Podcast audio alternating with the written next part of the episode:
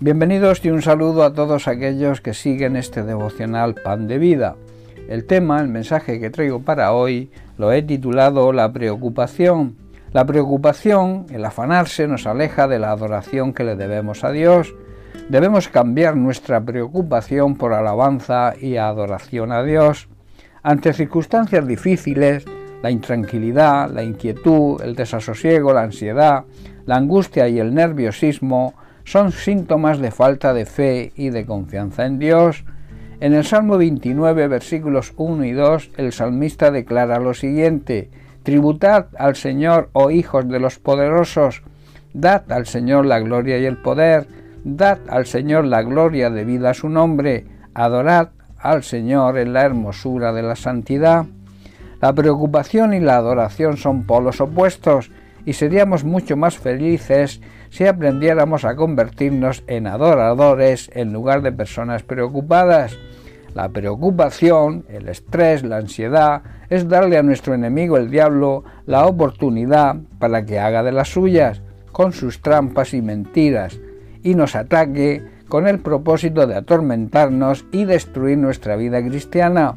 Intentará que perdamos la fe y la confianza en Dios, no le debemos prestar atención. En cambio, lo que sí debemos hacer es adorar y alabar a Dios mediante nuestra reverencia, respeto y obediencia, buscar siempre su presencia mediante la lectura, meditación y también escuchar su palabra y sobre todo buscar una buena relación de intimidad con Él mediante la oración. Su presencia siempre nos dará descanso y paz que hará que desaparezcan todas nuestras preocupaciones.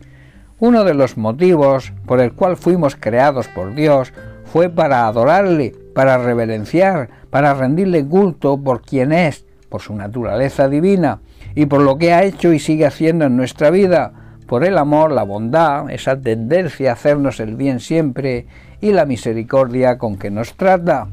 El amor demostrado nos obliga a amarlo de la misma manera, y a ser agradecidos y que reconozcamos y apreciemos en su justa medida todo lo que Dios ha hecho, sigue haciendo en el presente y lo hará en el futuro. Su esencia es el amor eterno y Dios no cambia. En el Salmo 43, versículo 5, el salmista declara lo siguiente y le habla a su propia alma. ¿Por qué te abates, oh alma mía? ¿Y por qué te turbas dentro de mí? Espera en Dios, porque aún he de alabarle salvación mía y Dios mío. ¿Por qué estamos desanimados? ¿Por qué está triste nuestro corazón? Pongamos nuestra esperanza en Dios, Él siempre cumple sus promesas.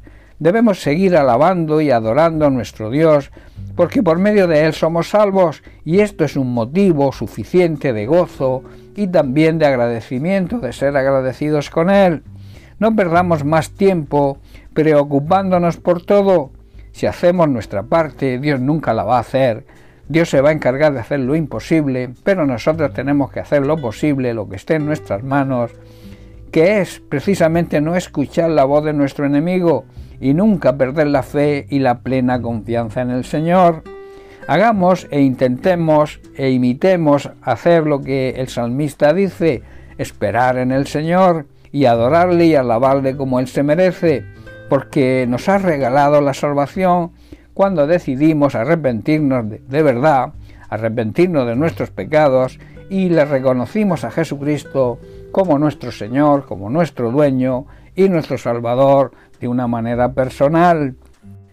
En el Evangelio de Juan capítulo 10 verso 10 Jesús nos dice lo siguiente, el ladrón no viene sino para hurtar, matar y destruir, yo he venido para que tengan vida y para que la tengan en abundancia.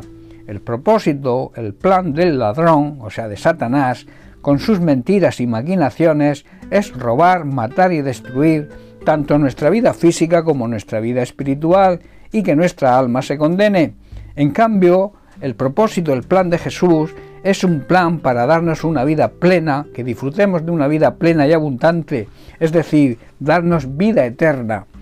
Cambia, por tanto, tu preocupación por alabanza y adoración a Dios, podrás recibir su descanso y su paz y disfrutar de la vida completa llena de sus bendiciones que Dios desea que vivamos como un anticipo de la vida eterna que disfrutaremos en su presencia y también que podemos disfrutar de su presencia hoy. Bien, pues hasta aquí el mensaje de hoy. Que Dios te bendiga, un abrazo.